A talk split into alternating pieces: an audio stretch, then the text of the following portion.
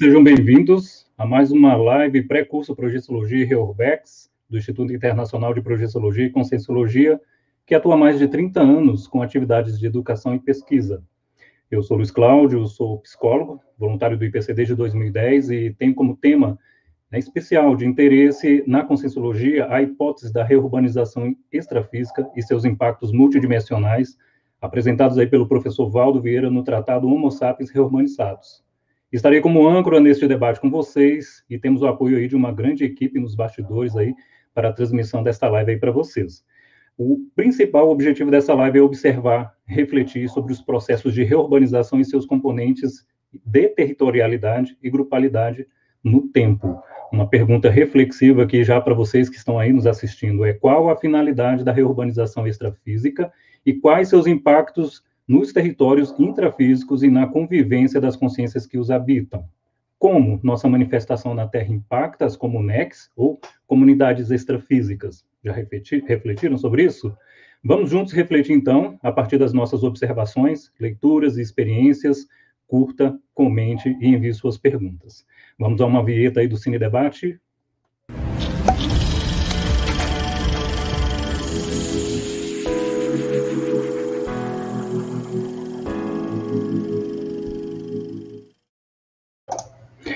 Então, Ágora, ou Alexandria. O filme produzido na Espanha relata a história de Hipátia, filósofa, Hipácia, né, filósofa e professora em Alexandria, no Egito da época romana, entre os anos 355 e 415 depois de Cristo, única personagem feminina do filme, Hipácia ensina filosofia, matemática, astronomia na escola de Alexandria, junto à biblioteca, resultante de uma cultura iniciada com Alexandre Magno, Passando depois pela dominação romana, Alexandria é agitada por ideais religiosos diversos. O cristianismo convive de forma tensa né, com o judaísmo e a cultura greco-romana. Entre os personagens destacamos Raquel Weiss, que interpreta a Hipácia, Max Vingela, e o, que é o próprio escravo Davos, convertido ao cristianismo, vive em conflito pela paixão que sente pela dona Hipácia, Oscar, Isaac e Orestes, aluno da Hipátia, que se torna prefeito do território. E do outro lado, nós temos o filme Elysium, ficção científica americana. Em 2154, uma pequena parte da população humana vive em Elysium, uma enorme estação espacial, semelhante a um cilindro de O'Neill, que cria um habitat especial, artificial, disponível apenas para os mais ricos e onde qualquer doença ou ferimento são rapidamente curados em máquinas médicas chamadas de medbase. O resto da população mora na Terra, superpopulosa e pós-apocalíptica, decadente e patrulhada por robôs policiais truculentos. É, será que os conflitos entre cientistas e religiosos que observamos no filme Ágora e que ainda vivemos atualmente, atualmente podem ser resolvidos? O que, que, vocês acham? Será que a construção de uma comunidade extraterrestre seria mesmo a solução dos problemas atuais? Vão aí refletindo, pessoal. Para esclarecer sobre os conceitos de reurbanização extrafísica e qual o seu objetivo, convidamos aí dois pesquisadores do Colégio Invisível da Paraurbanologia, que, que selecionaram esses dois filmes para compreendermos os propósitos da reurbanização do planeta na Terra. Então, eu convido para estarem conosco os professores Alexandre Baltazar. Seja bem-vindo, professor Alexandre, boa noite. Boa noite, grande prazer estar aqui com vocês para esse debate sobre Heurbex, né? Analisando esses dois filmes históricos que a gente trouxe aqui. Alexandre Baltazar, ele é professor universitário, arquiteto, voluntário da Conscienciologia desde 1993, verbetógrafo da Enciclopédia da Conscienciologia, atualmente voluntário da Asimvex e membro do colegiado da Conscienciologia. Eu convido também a Paula Souza. Seja bem-vinda, professora. Boa noite. Olá, boa noite, gente. Boa noite, Luiz Cláudio, Alexandre e o pessoal que está assistindo aí pelo YouTube. Muito boa noite. Obrigada aí pelo convite. É um prazer estar aqui com vocês. E temos aqui esse desafio, né? Como é que nós vamos é, relacionar esses dois filmes, um olhando para o passado, o outro para o futuro, né? Eu acho que vai ser um muito rico debate. A gente conta com vocês. A Paula Souza é professora universitária, arquiteta, voluntária da Conscienciologia desde 2000, tenepsista, professora e verbetógrafo da, verbetógrafa da Enciclopédia da Conscienciologia. Pesquisadores do Colégio Invisível da Paraurbanologia, né, em parceria aí com o IPC, neste pré-evento do curso para Gestologia Reurbex, em prol do campus IPC na Cognópolis de Foz do Iguaçu, algo que vamos debater, conversar bastante aqui ainda um pouco mais com vocês. Lembra, lembra aí que vamos iniciar então nosso debate, não com a intenção de fazer uma crítica aos dois filmes, Ágora e Elysium, mas refletir nos contextos explorados por ambos, roteiros pelo paradigma da conscienciologia, e ressalto a todos o princípio da descrença, não é? Não acreditem em nada, nem mesmo no que lhe informarem nesta live. Tenham suas próprias experiências sobre o assunto. Ok, professores? Deixo então vocês aí com o público e aproveitem a live, pessoal.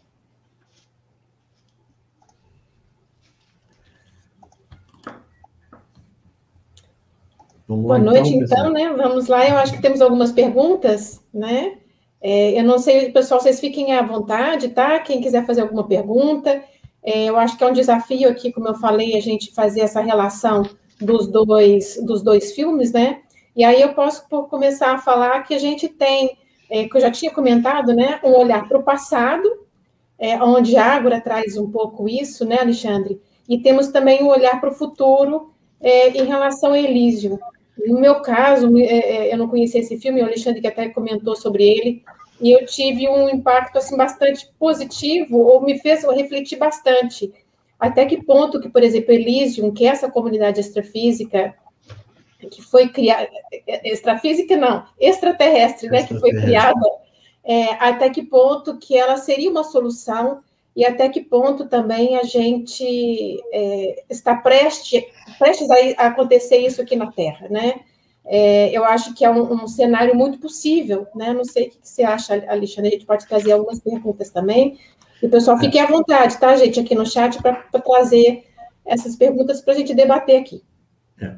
É importante a gente ressaltar, quando nós trouxemos essa ideia de debater dois filmes, é, nós somos estudiosos da conscienciologia, então nós temos o paradigma consciencial que norteia o nosso debate, e a gente sabe que a evolução, ela se dá em espiral, né? Então, o filme Ágora, ele é muito interessante a gente analisar sobre a ótica da convivialidade, tá? Então, o filme, ele traz um embate muito claro, ele demarca o fim né, de um período da, da, da história e a entrada na Idade Média. E é muito característico isso, né? Então, nós, a partir daquele momento que, que a humanidade ela entra na Idade Média, o processo da Inquisição, né? A humanidade fica praticamente mil anos aí numa crise de saneamento, um incremento muito forte de epidemias, pandemias. Então, enfim, a Idade das Sombras, né? A Idade Média, a Idade das Sombras, onde a ciência ela foi cooptada pela religião. E o, o filme ele deixa isso muito claro, né? Então, quando nós fizemos essa proposta para o IPC, de, de, de, fazer o debate nos dois filmes, fugir um pouco né, dessa metodologia do, do, de debate de vídeo, não só o IPC, mas várias instituições fazem esses debates, porque a gente pegou um filme do século V e outro que é de 2150, 2153, se não me falha a memória, que é o Elísio. Então, com qual objetivo a gente está fazendo esse cotejo dos dois filmes? É justamente a gente entender essa espiral evolutiva, né? Então, isso que eu estou fazendo aqui é uma rápida introdução para vocês poderem fazer essas perguntas e a gente começar o aprofundamento. O filme Elysium, ele não é uma continuação, né? Tipo, vamos pegar Ágora, chegamos aqui, agora Elysium vai ser o futuro. Pode não ser, é uma ficção científica, né? Então a gente até, assim, pedimos desculpas antecipadas, porque Elysium é um filme que traz muitas cenas de violência, mas a gente entende que vale a pena, né, é, é, é até pelo final do filme, ele dá uma virada, né, o filme ele termina de maneira positiva, com um, digamos assim, um resgate da toda aquela tecnologia de saúde em prol da humanidade.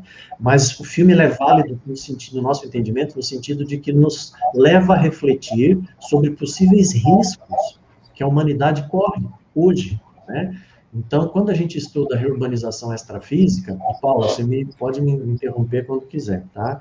Quando a gente estuda a reurbanização extrafísica, a gente, tanto no Homo sapiens urbanizados, o professor Valdo, ele falou muito isso em tertúlia, de que o nosso planeta ele vai piorar um pouco antes de melhorar.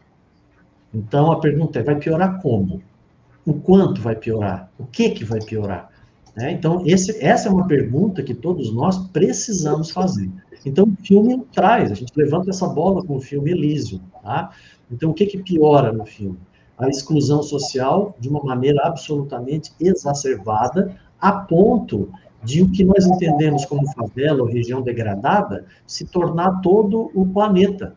E aquilo que a gente entende hoje, ou visualiza como uma área urbanizada, bacana, às vezes um loteamento bacana, uma, uma, uma área residencial nobre, saiu da Terra e foi para uma colônia extraterrestre, de terráqueos. Aqui a gente pode ver nessa imagem, né, isso é no espaço, é uma colônia que está na órbita do planeta Terra, totalmente protegida. E aí, qual o risco de você ser assaltado em início? Zero. Olha que maravilha, gente.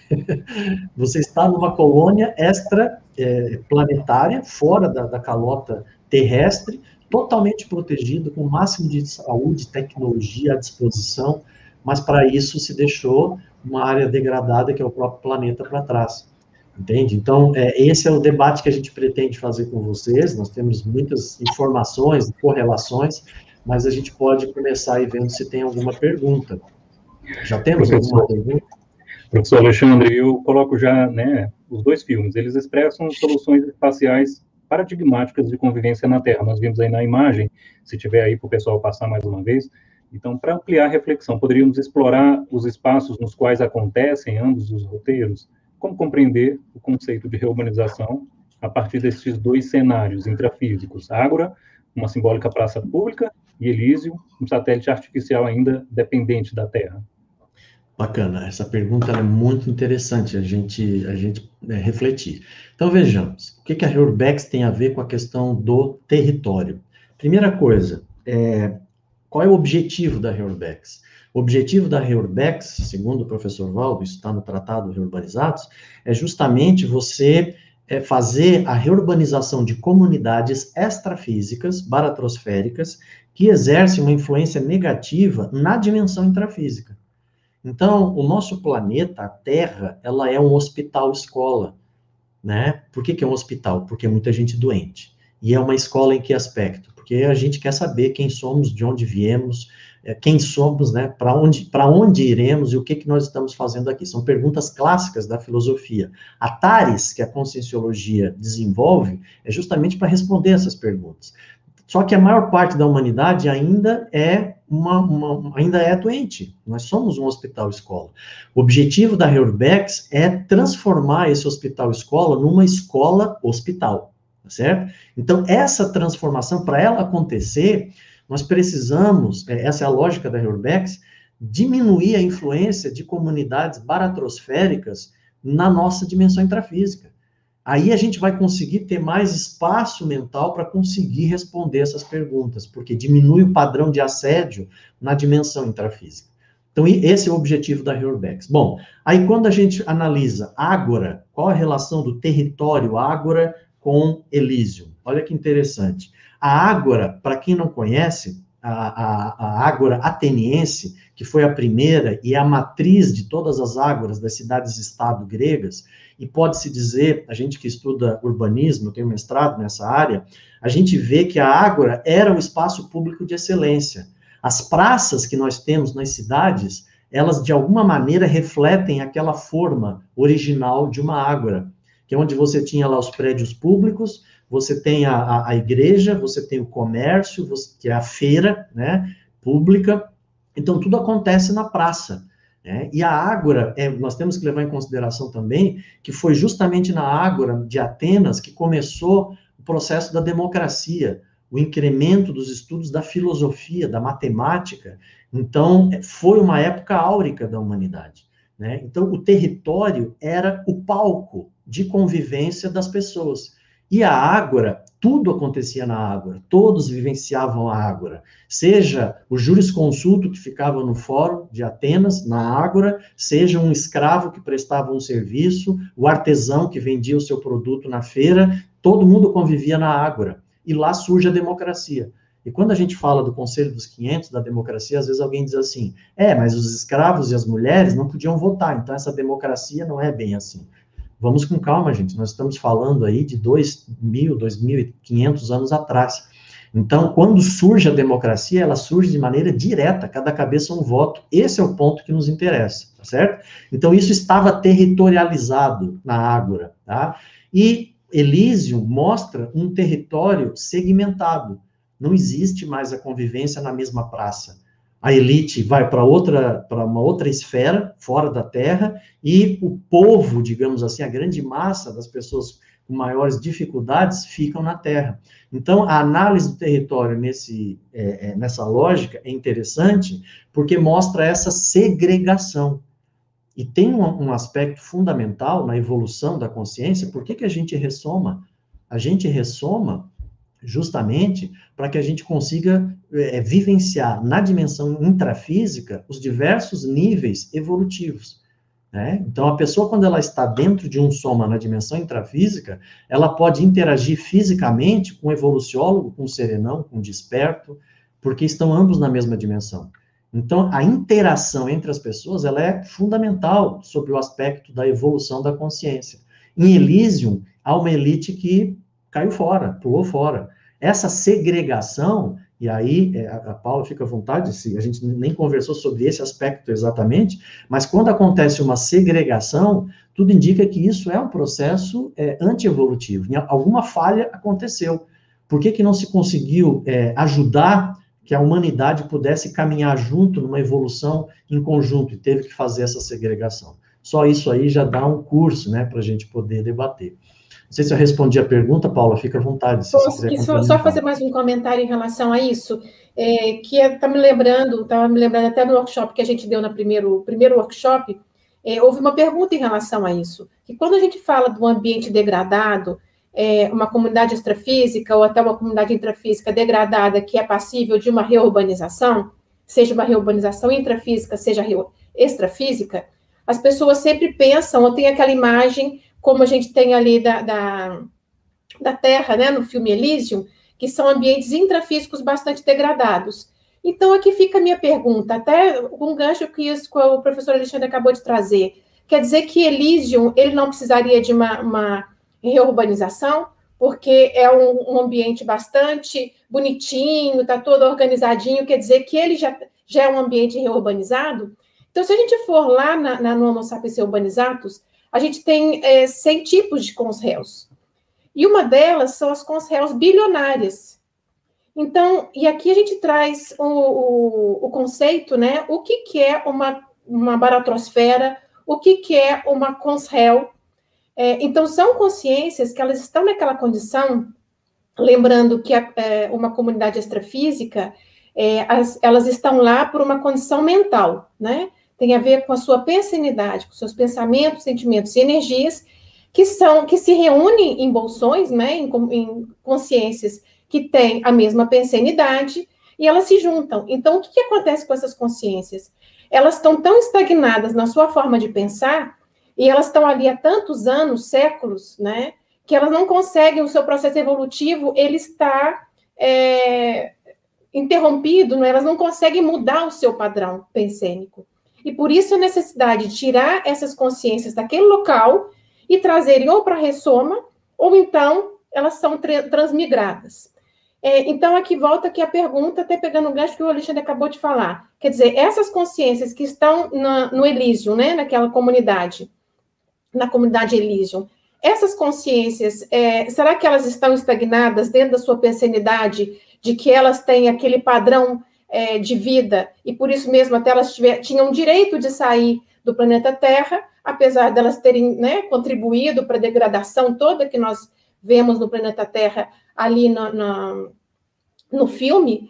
É, e aí elas vão, não, eu não quero mais saber disso, eu tenho dinheiro suficiente para ir para outro planeta e esses terráqueos aqui, os que ficaram aqui na Terra, que trabalhem para mim, porque eles têm que nos servir. Então, quais são esses traços dessas consciências, né? Que são os bilionários que acabam sendo os parasitas das pessoas mais pobres.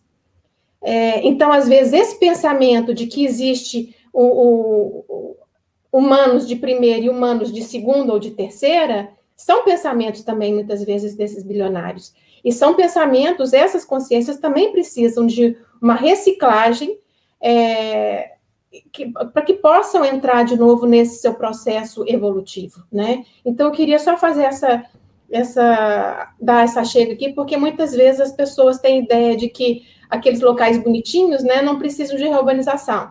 Reurbanização são aqueles muito degradados, assim, muito sujos, muito feios, né, que precisam de, de, de reurbanização. Então, é para a gente é, Perfeito, é, Paulo. mudar Até um pouco. É, é, perfeito. Não, eu acho que é importantíssimo esse, esse, esse viés que você trouxe, porque degradação é, não é sinônimo de favela. A gente sempre fala isso nos cursos de reurbanização. Existem favelas que têm energia positiva, e existem condomínios fechados que têm energia péssima.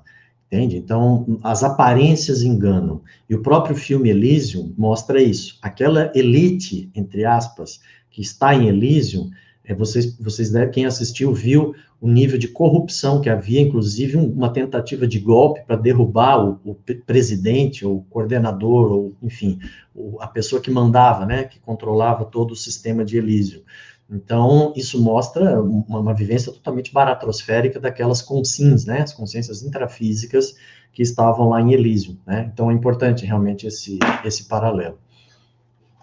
Alexandre, é bem nessa linha, né? Uma pergunta até de uma internauta, é, de onde sai a ideia, né, de que os bilionários são responsáveis pela condição inferior dos outros? Não sei se ficou clara a pergunta, né, que foi colocada aqui para nós. É, os bilionários seriam responsáveis pela condição inferior dos outros. Não, eu, é, eu não acredito. A Elysium, né? Eu penso que ela se refere a Elysium, é. talvez. Na separação. Não, eu não acho né? que Exato. Eu não acho que aquela degradação do planeta seria responsabilidade dos, dos milionários ou da elite que estaria em Elísio, tá? Isso é um entendimento é, é, do processo da policarmalidade. É, nós vamos falhar enquanto planeta se acontecer algo parecido com aquilo, e a gente precisaria, nós que estamos aí, né, estudando evolução da consciência, é, é, bacana a gente refletir sobre isso, né? Por que que existe segregação? Por que que existe exclusão social? Por que que existe fome nesse planeta? Existe uma lógica policármica disso, onde nós, provavelmente, se estamos aqui nesse planeta, temos algum nível de responsabilidade, todos nós. Mas nós não podemos colocar responsabilidade única e exclusivamente numa determinada classe ou setor da humanidade até porque, com o processo da serialidade existencial, nós já estivemos em todas as condições. Nós já estivemos em todas as condições, desde os dos bolsões mais paupérrimos até das elites nos castelos. Então, é muito relativo essa responsabilização.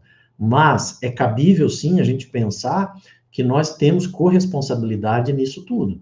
E o que, que nós estamos fazendo para mudar essa realidade? Eu acho que esse é o aspecto. Né? Então, é, uma das coisas que a gente coloca quando se fala no aspecto de que a tendência do planeta é piorar antes de melhorar, é que quando a gente estuda os indicadores sociais de todos os países, a Terra ela está melhorando, ela está numa escala ascendente, entende? Então, a, a, os países estão saindo de condições ruins para condições melhores. Isso já faz bastante tempo. Nunca morreu tão pouca gente em guerra como nos dias atuais. A, a, a, taxa de analfabetismo está caindo em todos os países, a evasão escolar cai em todos os países, então o acesso a bens de consumo está aumentando em todos os países. E é evidente que existem países que estão na lanterna, que estão lá mais para trás, mas mesmo esses países estão avançando. Então, eu costumo citar um livro que a gente tem, é, leu e debateu no Colégio Visível da Para-Urbanologia, que é o Factfulness, até vou mostrar a capa aqui, quem tiver interesse, né? É o autor, o Hans Rosling, ele, ele traz esses dados e mostra que a tendência é positiva. E, normalmente, os, os, comentários que são feitos em relação à questão social e econômica, a maior parte deles são furados, porque não levam em consideração a melhoria desses indicadores. E ele diz, por exemplo, que a China, que era um país que tinha milhões de pessoas na miséria, está saindo da miséria. E o que, que ajudou a China? O parque industrial. Então é um paradoxo, né? Muita gente trabalhando lá quase que num regime de escravidão, mas hoje a, a China melhorou muito as condições trabalhistas e ela está saindo daquela faixa de miséria que havia algumas poucas décadas atrás. E esse autor coloca que a tendência é que a África, dentro de uma década, duas décadas, ela comece a cumprir o papel que a China está deixando de cumprir hoje Então, veja que interessante, a tendência da África também sair da condição de miséria absoluta. Então, se nós formos analisar os indicadores né, técnicos desses aspectos todos que eu trouxe aqui, o Elysium não se, não se comprovaria, ele não aconteceria, né, se as coisas continuarem evoluindo dessa maneira. É possível que em duas, três décadas não haja mais analfabetos nesse planeta, né? Mas, ó, princípio da descrença, não acreditem, leiam, né? Ajudem a desenvolver essa pesquisa. Feito? Bom, aí tem um outro aspecto. A leitura desses indicadores mostra que alguns aspectos estão piorando e não estão melhorando. Por exemplo, o terrorismo, que tem como base a xenofobia, tá? O, o, os crimes de ódio, isso tem aumentado nos últimos tempos, e o aquecimento global. Entende? Então, algumas coisas podem ser sinais de que problemas podem vir dessa área. Então, o aquecimento global pode gerar crise hídrica em alguns países. Crise hídrica, entenda-se como crise de alimentos. Então, uma crise de alimentos num país pode forçar uma imigração. E aí você tem massa de pessoas tentando invadir um determinado país, e isso pode sim ser prenúncio de, de problemas nessa área. E esboço disso já está acontecendo, né? Enfim, Posso mas só... vamos em frente. Posso complementar aqui, aqui Alexandre? É, é, em relação a, a, a, essa questão da degradação, é, é lógico que né, eu concordo completamente com o que Alexandre está dizendo. Primeiro que, assim, as, a gente está sempre trocando de lado, né? Ora nós estamos numa, numa posição, outra, ora nós estamos noutra posição. Mas uma degradação que nós vemos no filme Elísio, é, da Terra, é uma degradação ambiental, né, urbana, e uma degradação social também, né? A gente vê ali muito claramente uma degradação social, de, inclusive de direitos humanos, né? A questão da, né, isso que nós estamos vendo é uma degradação é, urbana, né? Ambiental. É, e a gente sabe que tudo que nós temos, tudo que se vocês começarem ao lado de vocês, tudo que vocês estão vendo é, teve como base recursos naturais, né? Então, quanto mais a gente consome, é, isso quer dizer que a gente está gastando mais recursos naturais, né? E com certeza os, os bilionários, se eles consomem mais, eles estão gastando mais recursos do planeta. E aí vem aquela, aquela conceito de pegada ecológica, né? Então, para eu é, é, ter o meu estilo de vida, para eu cumprir o meu estilo de vida, quantos metros quadrados de, de terra eu vou precisar? Considerando que todos esses recursos vêm da terra, né? É, então, se fosse apenas os bilionários, a gente precisaria de quantos planetas para fazer frente a, esses, é, a essas necessidades? Então, é lógico, todos nós contribuímos com isso, né? Todas nós, consciências, é, contribuímos para essa degradação, não só ambiental, mas também social. E por isso que me criou tanto impacto esse filme Elysium, porque eu acho que é um futuro muito possível, aquele, o, o filme Elysium, aquele que nós vimos, né? É, é isso. Né? É, uma, pergunta, é, uma pergunta que remete agora lá atrás, né, a Ágora, que é Ágora e a Biblioteca né, de Alexandria. Quais significados guardam esses dois espaços no filme que alude à biografia da filósofa Hipácia? Eu acho que assim a, a biblioteca ela é um ícone ela representa a ciência, né? ela representa o conhecimento daquela época, né? Então, é quando, no momento em que a tomada da biblioteca, a queima de livros, né, o saque dos livros, e o filme deixa muito claro, assim, né, a, a coisa da, das pessoas invadindo, querendo literalmente tomar, derrubando, é, tá vendo a cena aí, né, eles invadindo e derrubando os ícones da religião é, predominante na época que era, antecedeu ao cristianismo. Então, a dominação, ela é representada por esse aspecto, né? Você derruba os monumentos, você queima os livros, passa uma régua e diz, agora mudou, quem manda somos nós, e vai ser uma outra, uma outra realidade. Então, eu vejo esse caráter simbólico de transformação da sociedade, de, porque embora houvesse religião e houvesse culto e houvesse todo o processo, né, do dogmatismo, mas a ciência era um valor o conhecimento era um valor, né? Eles, eles quase que idolatravam o conhecimento, a posse pelos livros, enfim. Isso o filme deixa muito claro. E há um domínio do território e aquilo acaba e é transformado. Não sei se a Paula quer complementar.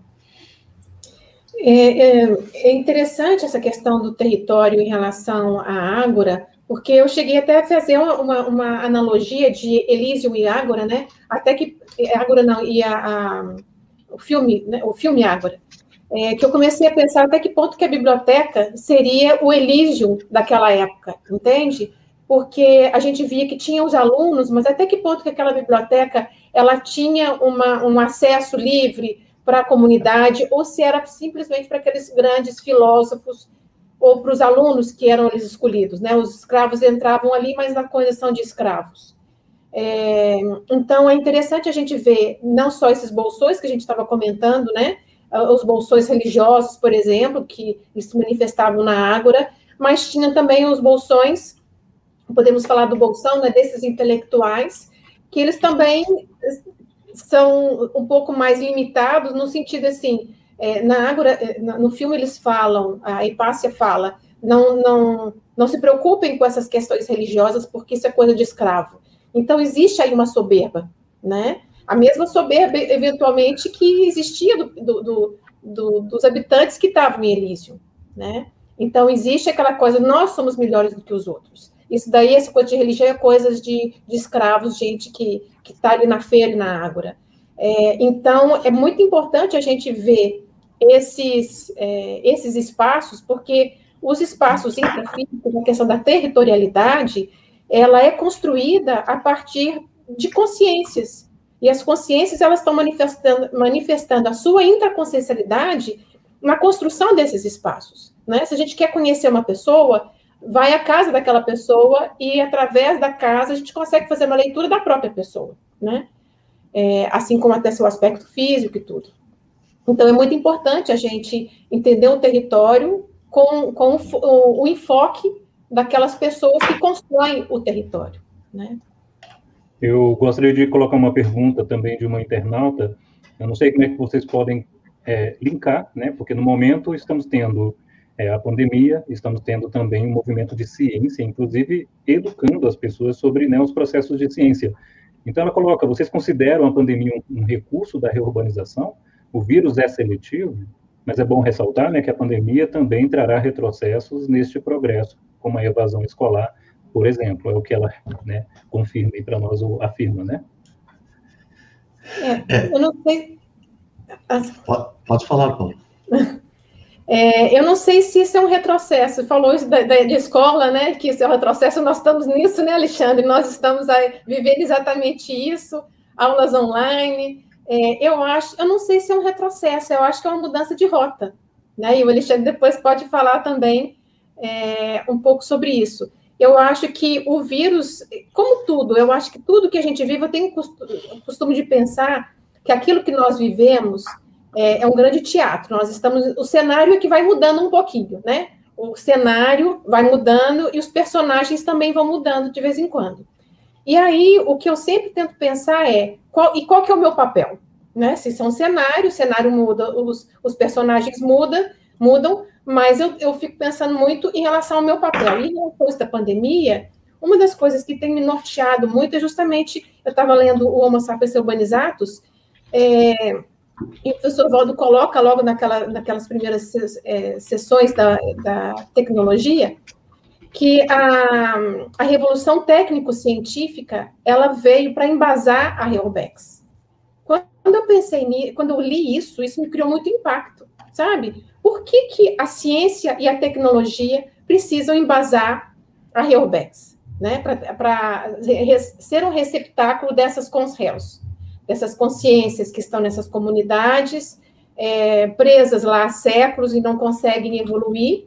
Então, esse, essa revolução técnico-científica, ela veio ser o berço dessas conselhos.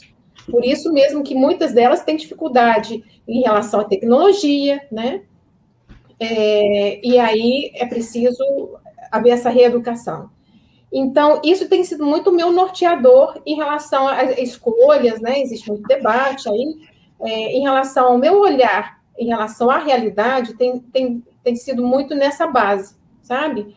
É, então, eu vejo que, dentro dessa pergunta, né, eu vejo que o vírus faz parte do, do, do, do ou do cenário ou do, do ator aí principal nessa, nessa figura, né?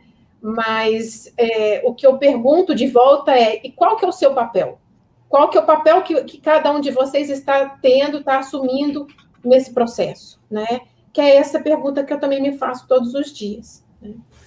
Não sei se o Alexandre quer complementar aí.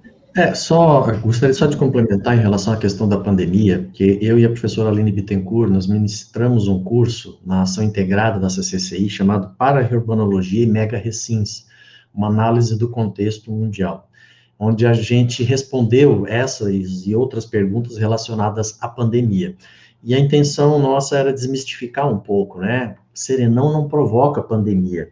É, é, é o que, que acontece de fato, né? As pandemias, elas têm acontecido justamente por causa da, do excesso populacional. Nós estamos invadindo as áreas dos animais né, silvestres, animais selvagens, que é onde estão os vírus mais patológicos e mais letais. Então, no momento em que a humanidade ela começa a avançar nesses territórios virgens, é natural que determinados vírus e bactérias entrem na nossa, na nossa cadeia né, humana. Então, é, isso, isso é previsto, não foi a primeira pandemia e não vai ser a última. E o índice de letalidade do Covid-19 é muito baixo. Existem vírus muito mais letais que, se eles sofrerem mutações e entrarem na nossa cadeia, o estrago pode ser muito maior. Então, o tal que a gente tem que avaliar, e essa hipótese a gente colocou no curso da, da, da para Hermanologia em Mega Recins, de que o que pode acontecer é a, os serenões e as CLs, as consciências livres, segurar um pouco, ajudar a segurar um pouco para que não haja um estrago tão grande e prejudique esse hospital-escola que nós estamos vivendo. Então, a, a, a inevitabilidade das pandemias é um fato. Quando existe, por exemplo, como se fosse o professor da creche, a criançada ainda não sabe o que é, não sabe lidar com isso, você tenta segurar para o impacto, o estrago não, ter, não ser tão grande. Quando a creche começa a ficar mais esperta, mais inteligente, aquelas crianças começam a ficar mais lúcidas, às vezes você pode deixar acontecer aquilo que já era previsível, pode acontecer, para que seja e funcione como uma escola. Né? Então, por exemplo, a pandemia, ela mudou muito a, a cultura de vários aspectos da nossa sociedade, isso é positivo. Então, igual a Paula acabou de colocar, né? A, a, o home office, por exemplo, é um aspecto positivo. Nós estamos funcionando, dando aulas online, né? É, e, e é, essa cultura é importante. Na CCCI, acabou que isso ajudou demais. As instituições aprenderam, as que ainda não tinham, trabalhar com EAD. Hoje a gente alcança o mundo inteiro. Essa live pode ser assistida de qualquer canto do mundo. Então, é, a cultura do EAD, ela avançou muito em decorrência da pandemia, porque era a única alternativa das ICs conseguirem continuar ministrando seus cursos. Mas esse, esse assunto a gente pode explorar numa outra oportunidade, né? Vamos ver se tem mais perguntas aí dentro do enfoque da, dos filmes. Sim, aqui o, uma pergunta que nos remete principalmente aos espaços públicos, né?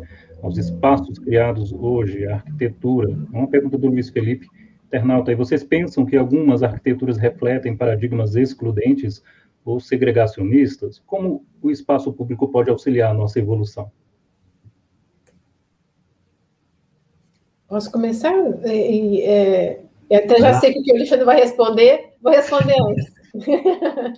é, eu acho que tem, a gente fala muito dos condomínios, né? Dos condomínios fechados. Então, são castelos, né? São, são reflexos dos castelos anti, é, medievais é, só falta o fosso e o jacaré, né? E o resto. É, então, são espaços que não. Eu costumo dar esse exemplo para os meus alunos. Imagina que, que na cidade só tivesse os condomínios fechados e shopping center. Né? Então, o que, que, o que, que, o que, que existir entre um condomínio e outro, né? E, e os, os, as pessoas saíam do seu condomínio, ia para o shopping, fazia todas essas compras, vivia dentro do shopping e voltava para os seus condomínios. Então, ia deixar de existir espaço público, o espaço onde as pessoas se encontram. É, então, é, porque nos condomínios as pessoas também não se encontram na rua. Né? Então, esse espaço de, de, os espaços públicos, os espaços de praças, são onde as pessoas se encontram. É por isso a importância de termos parques, em termos praças, em termos espaços públicos, em termos ruas onde as pessoas caminham, onde tem loja de rua que a pessoa se encontra é, é, na rua, né? Cruza a esquina e, e topa com uma pessoa. Então, o, a cidade, o espaço urbano é que faz a cidade. Senão, nós teríamos vários castelos, e depois, como a gente via nos filmes, né? Entre os castelos é, havia insegurança, as pessoas tinham problemas né, de, de roubos e assaltos nesses translados. Por quê? Porque não tinha ninguém no meio da estrada. É, então, isso traz não só essa questão da segregação, mas também traz a insegurança nas cidades, é, o fato de, de, não ter espaços públicos, né? ou melhor, de não ter pessoas nos espaços públicos. É uma questão de segurança também e de segregação. É, tem um outro aspecto, Paula, que eu acho que é bacana trazer aqui, é, que é a arquitetura hostil. A arquitetura é uma, um ramo da arquitetura defensiva.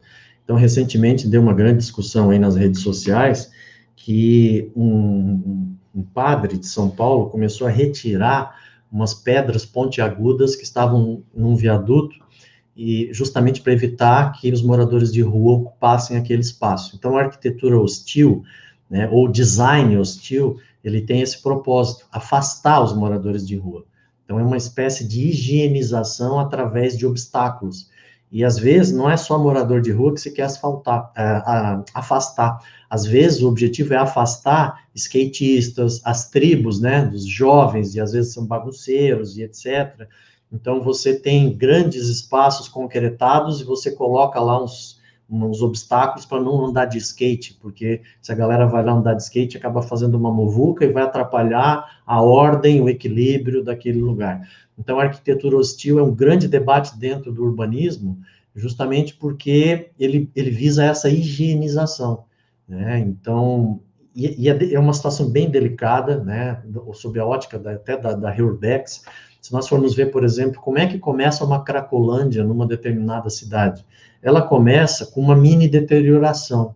Aquilo vai aumentando, aumentando, o ambiente começa a ficar degradado, a ponto de ah, os usuários e os traficantes se sentirem à vontade de ah, adotar aquele lugar. Então, em São Paulo, principalmente nas grandes cidades, quando se começa a perceber determinado nível de deterioração, ah, eles já começam a utilizar, lançar mão dessas estratégias da arquitetura é, é, hostil, defensiva, né? Para evitar a degradação do ambiente, porque essa degradação, e aí tem um aspecto econômico, não é só social, há uma perda de valores aí dos imóveis, a fechamento de lojas, de comércio, e aí aquela área fica completamente degradada. Então, esse é um debate interessante da gente fazer, porque não se resolve esses ambientes problemáticos através da higienização. Você afastar, porque você está transferindo isso, esse problema para um outro lugar. Né? Então, esse é um aspecto interessante. O Elysium é, a, é um mega exemplo desse afastamento, para a gente poder extrapolar para o filme que a gente está debatendo. É. Só um exemplo, Alexandre, disso que você está falando também, tem aqueles bancos, você já viram aqueles bancos públicos, que tem no meio do banco, tem uma, um, um, uma coisa para colocar o braço, né? Você não dormir, né? É, para que que é aquilo? É justamente para uma pessoa não conseguir deitar ali, né? Então, é, é, impressionante a gente ver a arquitetura que ela expulsa as, as pessoas de rua, né? É, então, isso que o Alexandre está falando. Então, como é que resolveria esse problema? Isso é um problema social, que a arquitetura, ela vem escancarar esse problema, né? Então, que, como é que faz essas pessoas? Não são todas as pessoas que estão na rua que são bandidos, né? As pessoas, ainda mais com problemas agora de, de econômicos, como estamos vendo, tem pessoas que não têm dinheiro para pagar o seu aluguel, e elas têm que viver na rua. Muitos, conheci pessoas que viveram anos dentro do carro, que moraram dentro do carro né? É, isso é a realidade da gente.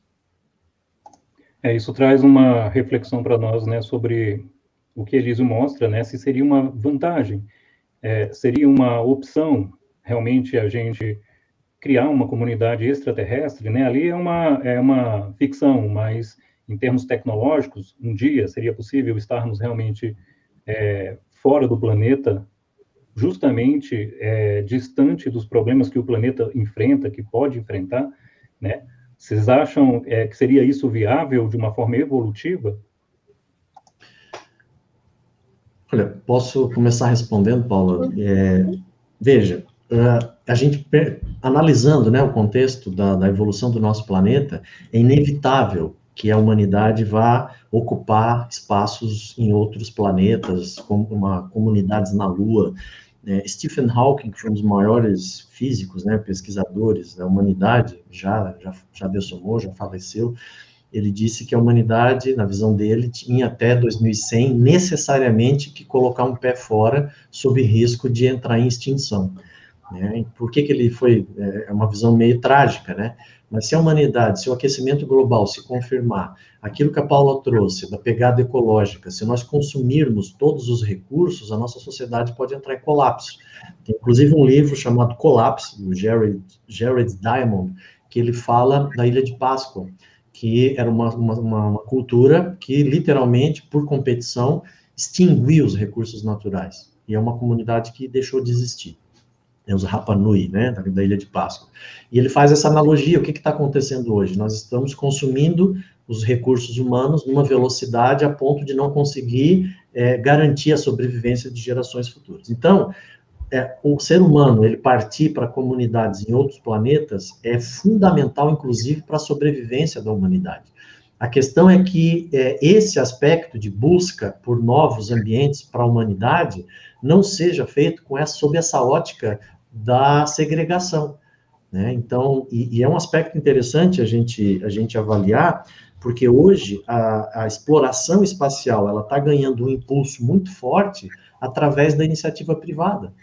Então, empresas como a SpaceX, a Virgin Galactic, a Blue Origin, são bilionários que estão começando a fazer investimento no, nessas, nessa exploração espacial.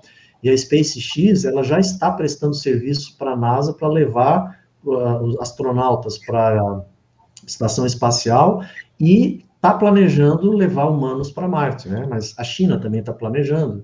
Não vai ser específico da iniciativa privada. Mas veja, no momento em que a iniciativa privada faz o investimento, é muito provável que a passagem disso ou a possibilidade de você ir vai ter custo.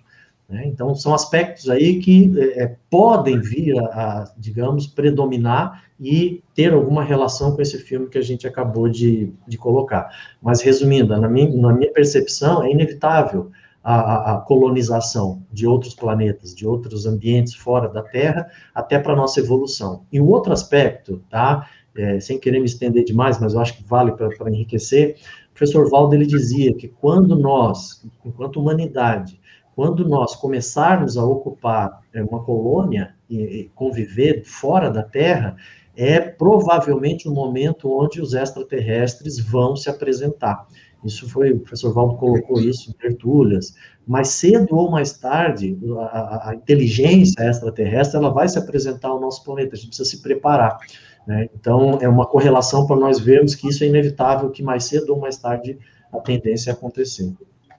Agora, o que é interessante em relação a isso, né, só complementando aquilo que o Alexandre está dizendo, é, dentro dessa ideia, né, é que a gente faça isso com, com a mesma a mesma intenção quando a gente sai, por exemplo, daqui do, do nosso país e vai morar fora, para expandir as nossas, as nossas fronteiras íntimas, as nossas fronteiras territoriais, e não a gente está fugindo de um rastro negativo que a gente deixou, como o caso de Elísio, né? É, então, essa questão ambiental, que é uma questão forte, assim, é, que me preocupa bastante, que tem a ver, inclusive, com a minha especialidade, né? É, é importante que a gente, é, assim como na nossa vida a gente não deixa um rastro energético negativo, a mesma coisa a nível ambiental. Será que por onde a gente passa, a gente deixa um rastro positivo? Ou a gente vai fazer como Elísio, né? A gente ajuda, contribui na degradação de todo o ambiente, seja ambiente natural, seja um ambiente social, e a gente tem a possibilidade de ir para uma outra colônia, né, é, extraterrestre. É, né, aí que é, é, importante a gente ver. Então, a parte evolutiva que você está comentando é, não, vamos fazer uma outra condição para que a gente possa evoluir, ajudar outras pessoas a evoluírem, vamos levar todas as pessoas para essa, é, seja para morar nesse outro local, seja para visitar, para expandir as suas, é, as suas fronteiras íntimas, né? mas é, preocupando também com a condição é, ambiental, socioambiental que a gente tem aqui na Terra também, né? Excelente, isso né, nos remete à maturidade consciencial, né, que é realmente de dentro para fora, né, para refletir realmente nos nossos, nos nossos, empreendimentos. Uma reflexão e uma pergunta, né, relacionada aos campi, a, a, o papel dos campi no, no planeta, principalmente pós-pandemia, dada né, a, a, revolução da transformação digital. Como vocês veem esse papel? Uma das perguntas aí do Félix. É, eu acho. Posso começar, Alexandre? É, dos campi, né? É, as, é, em termos de território, né? A gente falando de território, nós estamos, o que nós sempre buscamos, né, a gente, enquanto sociedade, de ter ambientes é, saudáveis, homeostáticos para a gente viver, né, eu acho que todos nós desejamos isso. É, e a gente, dentro da Cognópolis, a gente tem é, a, a possibilidade de criar esses ambientes mais homeostáticos, principalmente pela, pela intencionalidade interassistencial, que eu acho que isso é um grande ponto que a gente não viu em Ágora e não viu em Elísio. A interassistência aqui, pelo que a gente vê dentro das, das pesquisas da Conscienciologia, que a evolução é através da interassistência, né? Então, a questão do esclarecimento e a questão também do rastro que nós estamos deixando. Então, as cognópolis, é, criando esse, esse ambiente mais homeostático, mais pró-evolutivo, é, que nós temos através até dos próprios laboratórios, das próprias atividades que estamos, estamos tendo aqui, nós estamos criando esse holopensene, é, é, vincando esse materpensene da interassistência, né, da evolução através da interassistência.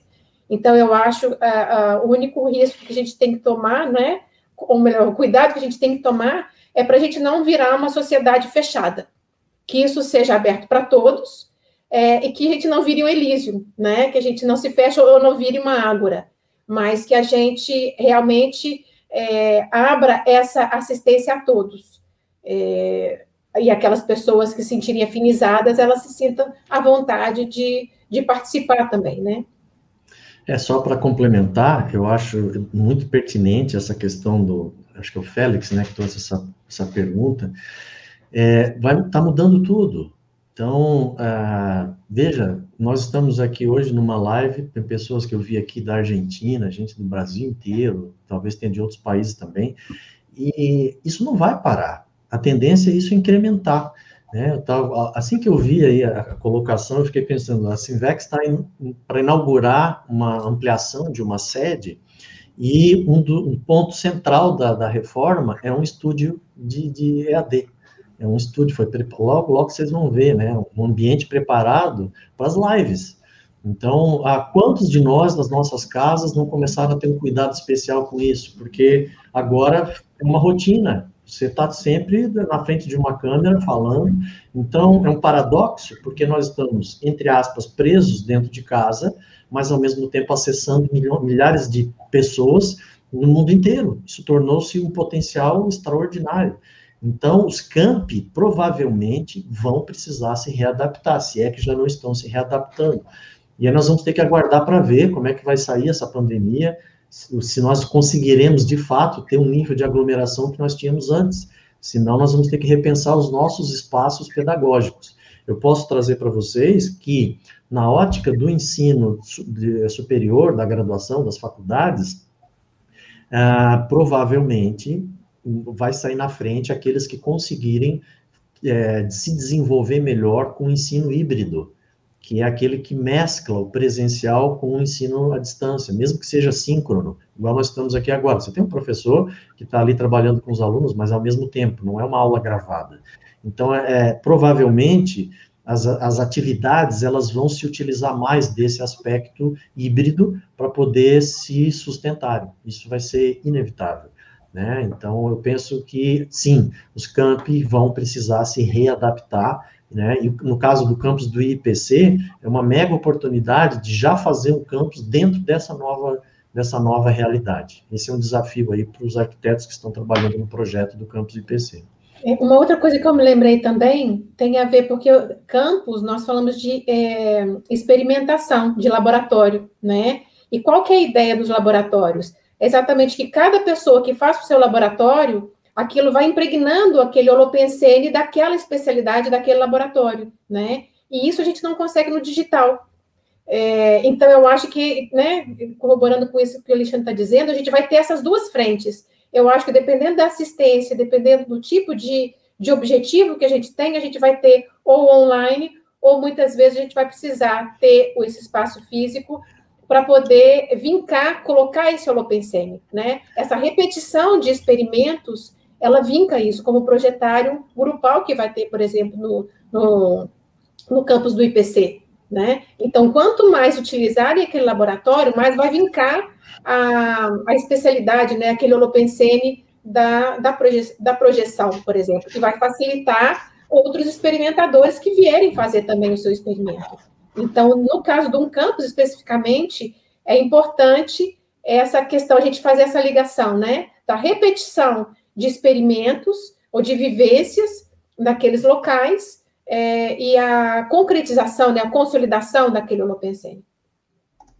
Excelente, assim, agradecemos, né, e essa live, eu lembro aí a todos, né, que a gente vai, né, não é uma live de uma hora, né, temos ainda bastante tempo, aqui aproveitando o gancho, né, falando de campus, é, eu trago justamente a informação, né, do, do evento que a gente está realizando aí no final do ano, que é o Projeciologia e o REURBEX, REURBEX de Reurbanização Extrafísica, certo? Né, que é essa mudança para melhor dos, né, dos distritos extrafísicos, que refletem, de certa forma, também nas regiões eh, intrafísicas do planeta.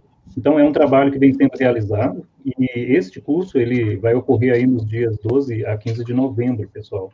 É um curso imperdível, é um curso que é para qualquer pesquisador interessado em experiência fora do corpo, nessas temáticas assistenciais que envolve a reurbanização extrafísica. Então, é para você, né, pesquisador, estudante, demais interessados em temáticas, tá, da, sobre a assistência às pessoas em tempos de pandemia também, assistência extrafísica às pessoas vitimadas por todo tipo de mazela decorrente desse momento crítico. Para você que busca elementos práticos para o desenvolvimento pessoal, energético, mente aberta às novas formas de assistência, para você que já vivenciou ou sente vontade né, de compreender melhor como ocorrem os fenômenos parapsíquicos, de que maneira, por meio também da projeção consciente, ou seja, você pode auxiliar também nas reurbanizações extrafísicas, tanto na sua atuação física quanto extrafísica. Esse trabalho todo que nós estamos realizando é uma contribuição também né, para este movimento que estamos realizando aí, nos dias 12 e 15 de novembro. Então, tem um site aí do, do reurbex.ipc.org, para que vocês possam olhar, ler um pouco mais sobre o, o, o, conteúdo do curso, tá? Teremos ali uma série de professores, professores veteranos, experientes no assunto, né? Alexandre Fernandes, os Epicons, né? César Cordioli, Dulce Dal, Félix Wong, Mabel Teles, Marina Tomás, enfim, uma equipe aí de docentes convidados aí para deixar realmente o curso excelente.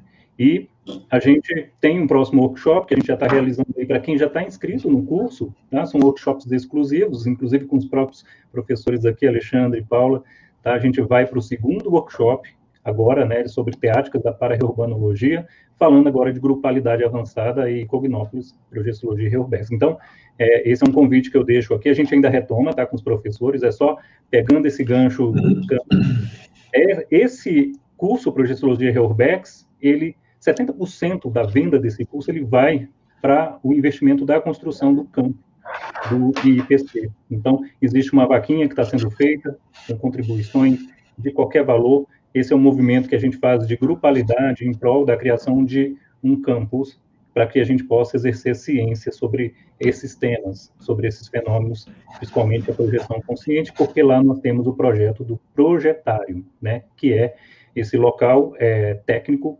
específico para que a gente possa vivenciar ali de forma grupal a experiência fora do corpo. Tá? Peço que o pessoal deixe aí o QR Code aí para a turma acessar, pegar mais informações, tá bom? E a gente deixa essa frase, essa frase, né? Se você construir, eles virão, né? Que é uma frase que a gente pega justamente do, do filme Campo dos Sonhos. E aí, aproveitando, a gente vem realizando uma, um, um fly-in. Um fly-in é um, é um experimento científico em que a gente busca acessar alvos físicos por meio da experiência fora do corpo. Quem lançou isso foi Carlos Ouzes na, na década de 70, e a gente está realizando isso justo agora, então a gente quer informar aí para todos que nós já estamos com um objeto é, que foi colocado, tá? De forma, claro, bem controlada por uma pessoa né, que não está nem participando desse experimento, mas que vocês possam acessar por meio da experiência fora do corpo lá no terreno do campus que fica em Foz do Iguaçu. Então, é um ambiente integrado à natureza, a Cognópolis, em Foz do Iguaçu, tá? voltada à pesquisa do fenômeno da projeção lúcida e também de todas as potencialidades da consciência. Ok? Então, deixo esse convite aí a todos vocês e a gente retorna aí com os professores, tá? Eu já vou fazendo uma pergunta aqui é, para vocês. Então, assim, é, no filme, professores, no filme Ágora, temos aí os políticos, os intelectuais, temos os religiosos podemos verificar esses grupos ainda nos dias de hoje. Então, a gente vê tudo isso ocorrendo hoje. Houve amadurecimento e evolução desses grupos desde a antiguidade até os dias atuais? O que, mudou e o que se mantém? E no filme Ágora, a ciência é apresentada em prol da evolução das consciências? Deixo aí vocês à vontade para responder. Posso começar, Paulo? Vamos lá. É, é, é, uma pergunta interessante, né? Porque o que, que mudou? É, tudo indica que a humanidade ela evoluiu bastante, mas os conflitos eles permanecem. Então, quando a gente pensa na questão do conflito, né, que foi colocado entre a monarquia, né, a, a, questão dos intelectuais, a Paula trouxe há pouco o aspecto da soberba, da arrogância, do saber, que a forma como a Hipácia manifestou isso, isso atiça o ódio, né, de quem às vezes não tem o conhecimento. Então, nós estamos vendo isso nos dias de hoje. A ciência tem sido atacada, né? Isso está acontecendo, é um fato. Nós estamos vendo movimentos terraplanistas, pessoas que questionam que, que a Terra seja redonda, de que tudo é uma invenção. Então, são as teorias da, da conspiração. O QAnon, uma, são coisas assim que é inacreditáveis, mas existem e estão acontecendo. Então, a humanidade, ao mesmo tempo que ela evolui, é como se tivesse um, digamos assim, um eixo condutor da humanidade que ele vem evoluindo, mas é, não dá para dizer que a humanidade esteja 100% é, é, evoluindo, pelo menos essa é a minha percepção, e eu deixo aí para a Paula depois poder complementar, mas o aspecto que eu quero trazer é que é o seguinte, gente, a, a, a reurbanização extrafísica, ela, o propósito é justamente você desmanchar comunidades extrafísicas, parte das consciências que estão nessas dimensões extrafísicas patológicas, elas são encaminhadas para outros planetas, porque elas não têm mais condições de acompanhar a evolução desse planeta, e uma outra parte, ela vai nascer aqui. Essas consciências vão ressomar ou nascer aqui na dimensão intrafísica. E, é, e elas têm, muitas vezes, aquela visão congelada de mil, dois mil, sabe lá quantos anos atrás. Então, quando elas renascem, né, elas estão paradas no tempo e estão voltando a interagir na humanidade. Então, o, o aparente regressismo né, que nós vemos, é, tudo indica tem correlação com a reurbanização extrafísica.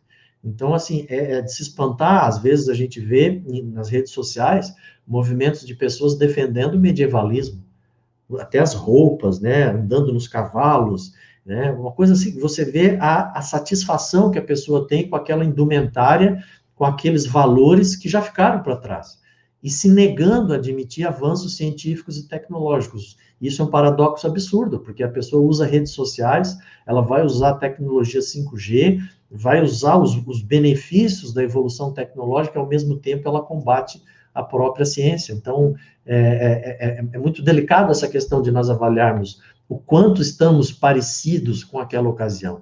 Provavelmente nós estivemos lá naquela época e estamos aqui hoje buscando a reciclagem de alguns traços.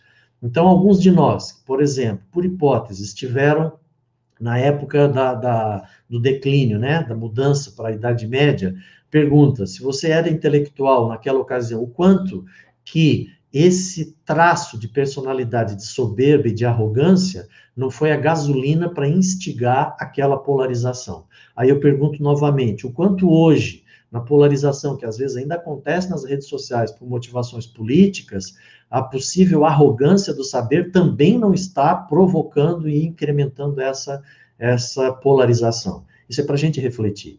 Se nós conseguirmos sobrepairar essa, essa polarização, provavelmente a gente vai fazer muita assistência, porque essa é a demanda. É a gente conseguir não entrar nas polarizações físicas e extrafísicas e servir como um, um ponto de equilíbrio para a manutenção da homeostase da nossa sociedade. Vendo aqui nesse. Posso, Luiz Cláudio, só para pegar aqui o gancho que o Alexandre pegou, colocou. É, eu tinha falado lá atrás, né, em relação à questão das consréus, que se manifestam há séculos, há milênios, dentro de uma condição, da mesma condição. Imagine que a gente pega essas pessoas de Ágora, que elas tivessem, né, por hipótese, tivessem numa, numa comunex, no, baratrosférica, e agora ela ressoma.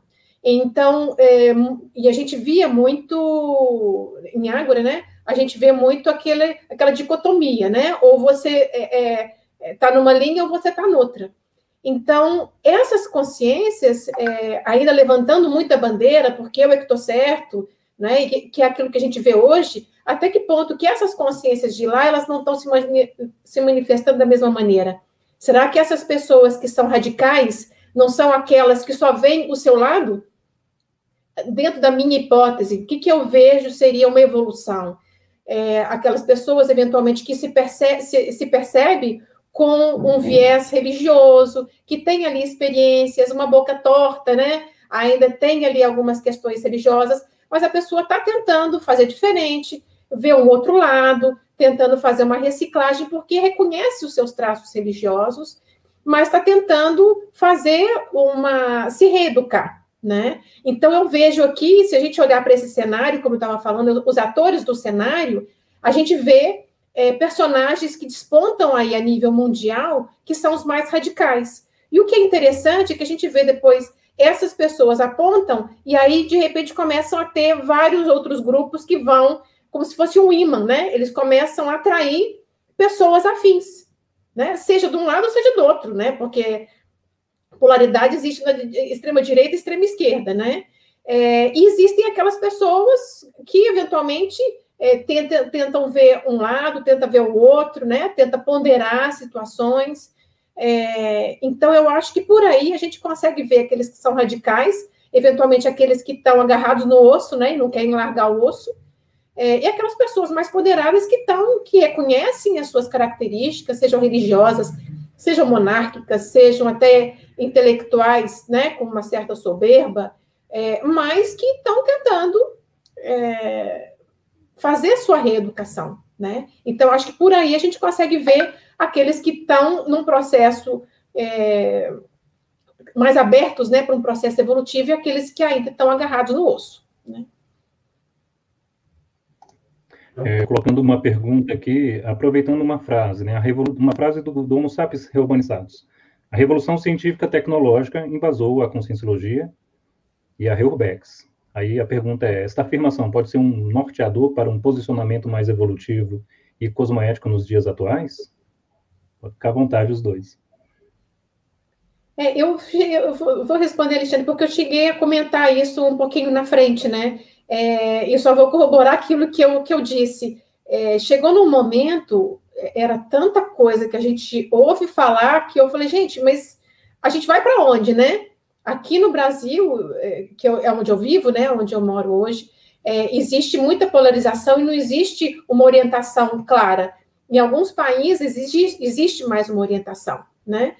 É, então chegou num ponto que eu fiquei muito na dúvida do que fazer. É, e aí, lendo, eu estava lendo Homo sapiens urbanizados, quando eu li essa frase, eu falei, não, é, é, é por aí que eu vou. Se eu estiver fazendo certo ou errado, é, eu estou sendo coerente com aquilo que eu, que, eu, que eu penso que é o mais correto né? É, se eu morrer de, de Covid, de dessomar de Covid, pelo menos eu, eu dessomei convicta e coerente com os meus princípios, né?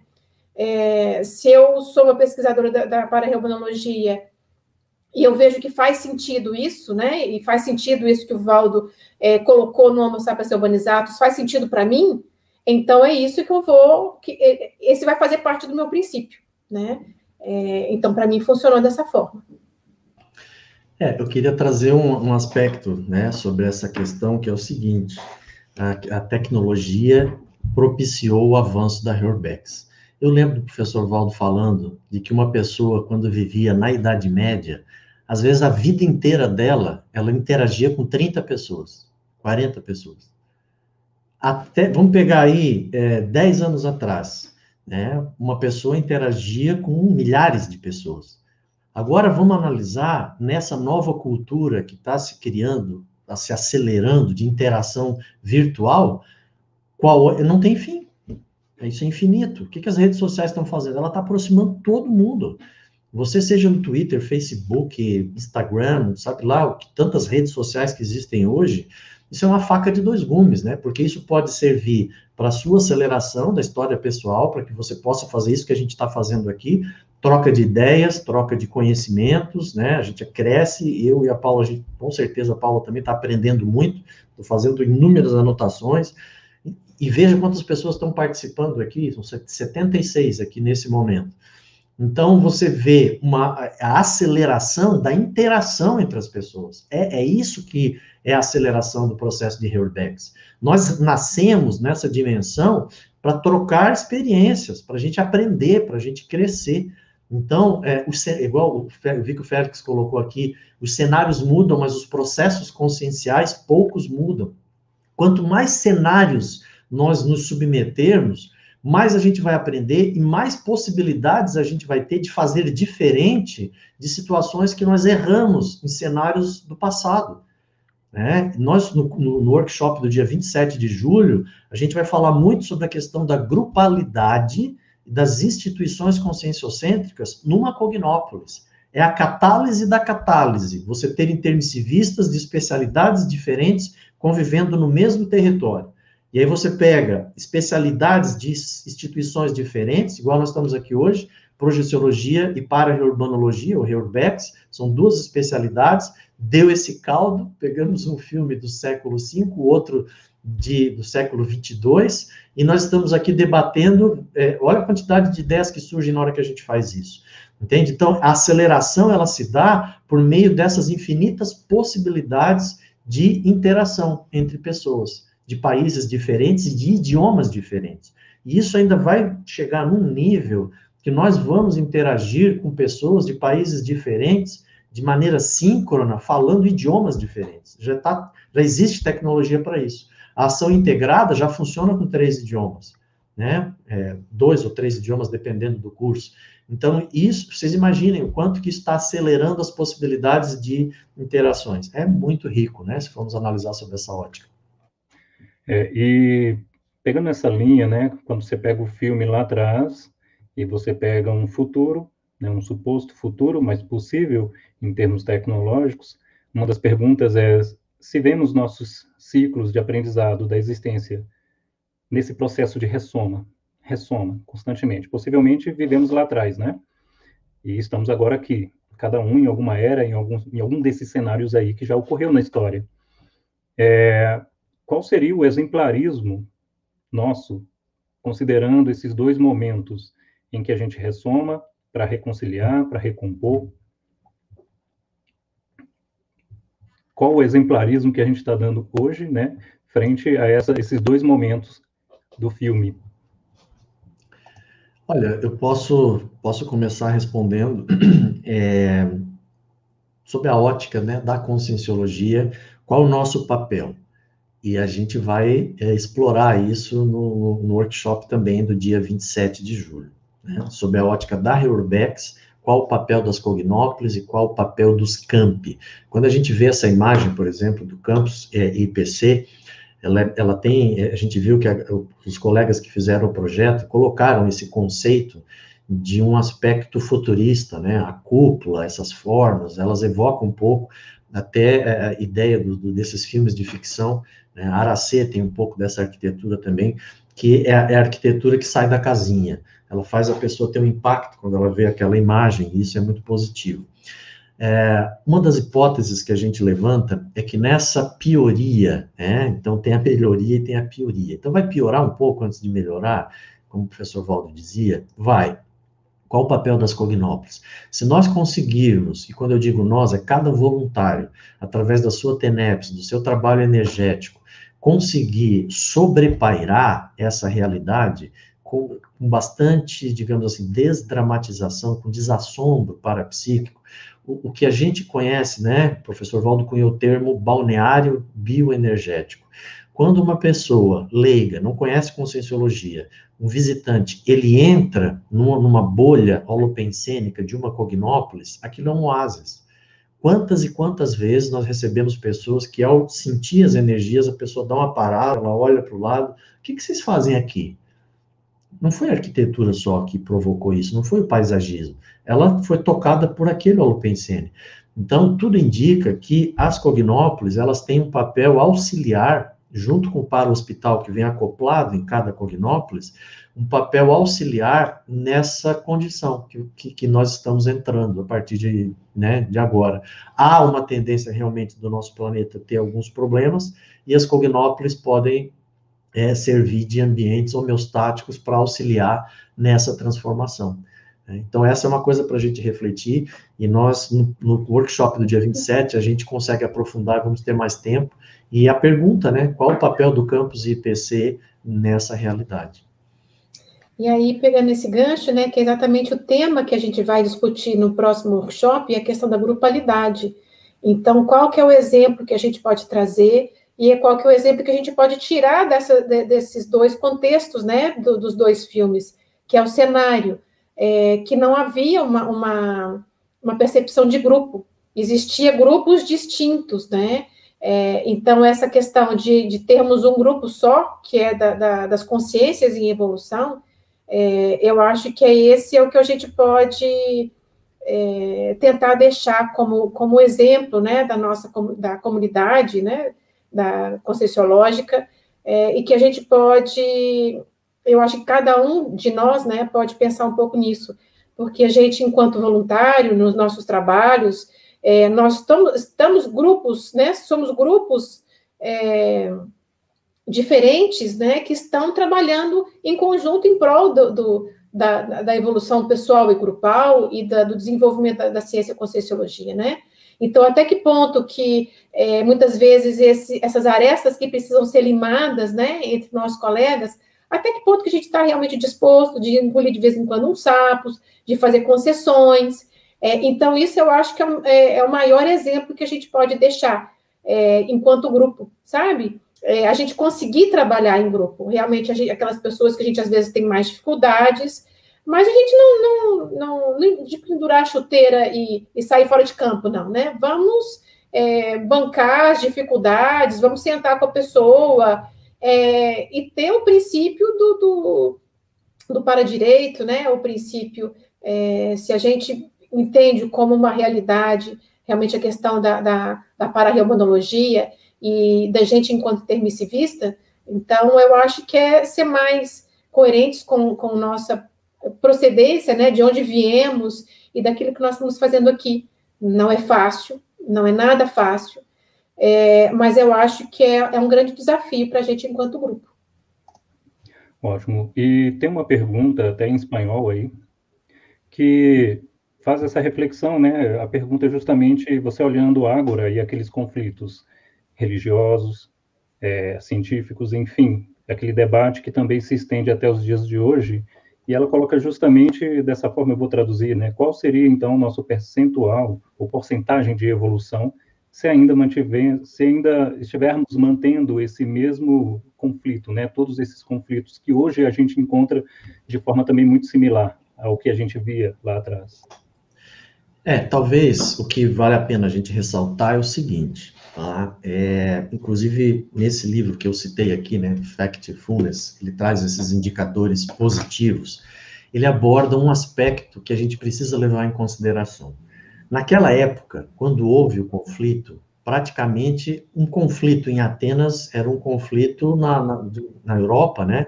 Era um conflito determinante para o futuro da humanidade. Tá? É, não ocorreu aquela crise somente em Atenas, foram em vários, em vários países, tá? que foi o fundamentalismo religioso cooptando a ciência.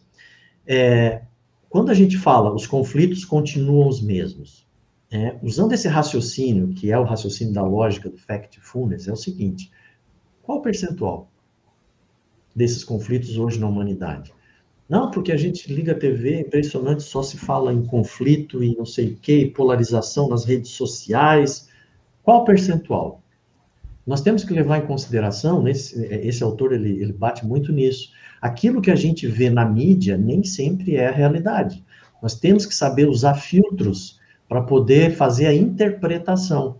Então você tem, às vezes, numa, num determinado, uma determinada região, 70% das pessoas vivendo em paz, com maior tranquilidade, 80% acontece um fato, esse fato mexe com toda a opinião pública e as pessoas ficam com medo.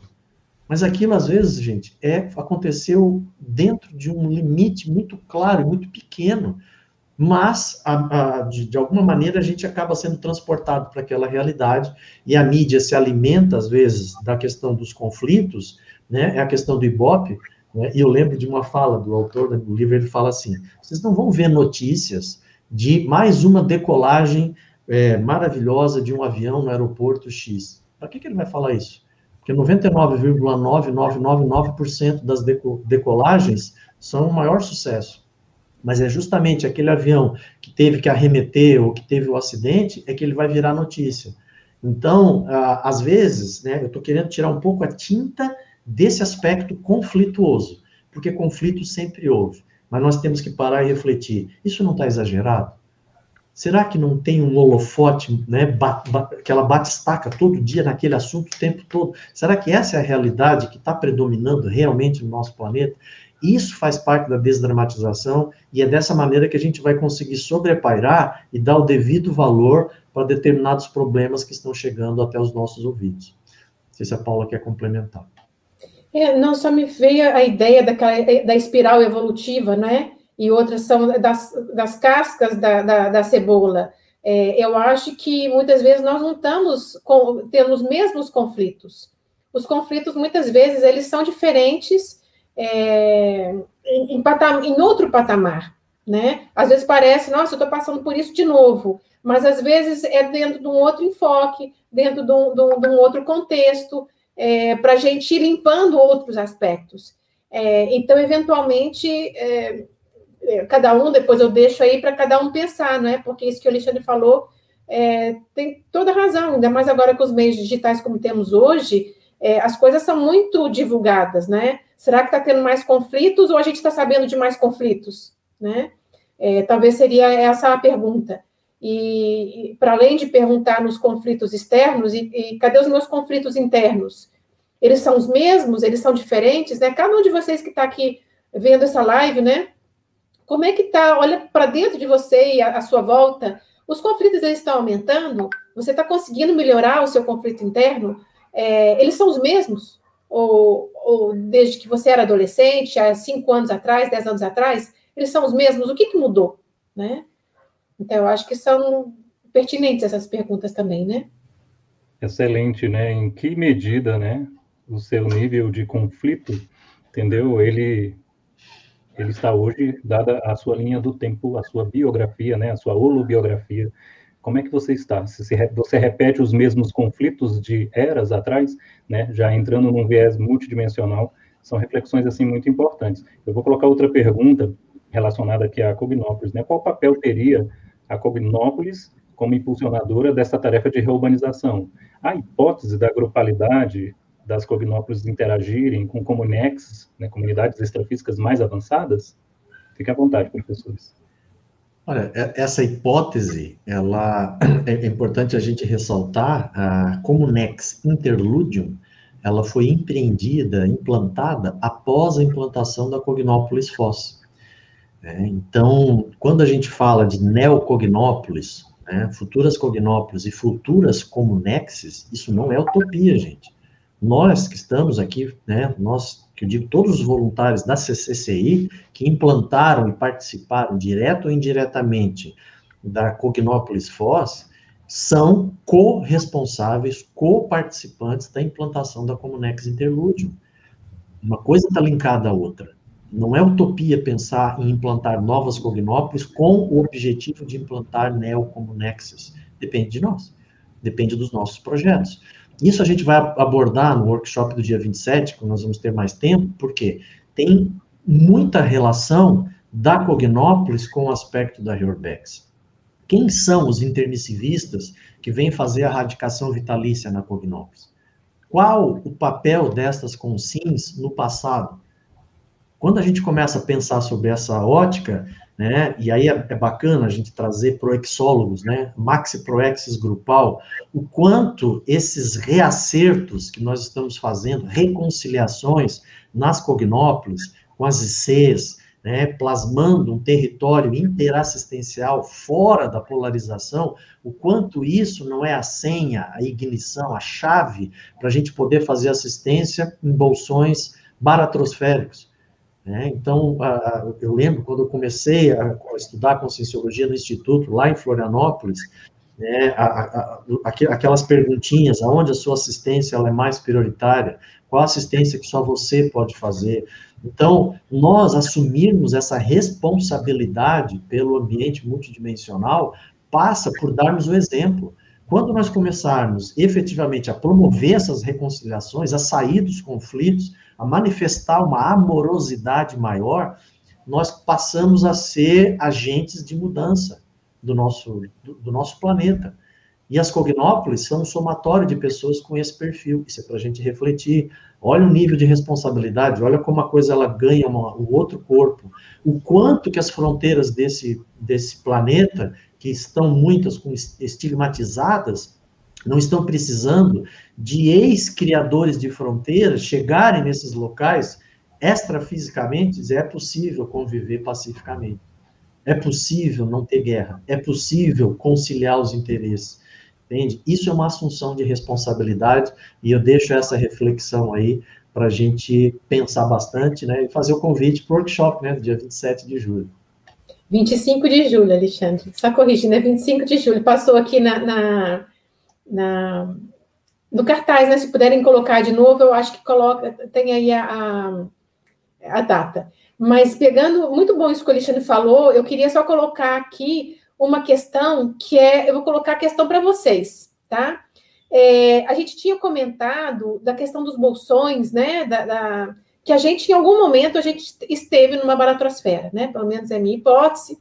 É, e eu coloco aqui para vocês. Dentro daqueles bolsões que nós falamos e outros que existem, qual deles que vocês acham que vocês representariam, né? E aí seria, essa seria a sua especialidade, por exemplo, né? Estaria ligada à sua especialidade? até que ponto que o seu exemplarismo é, poderia ajudar essas consciências que eram seus colegas do passado. Então, será que esse seu exemplarismo dentro da Cognópolis, dentro do estudo dessa especialidade, é, responde aqui essa pergunta que o Luiz Cláudio tinha feito, né?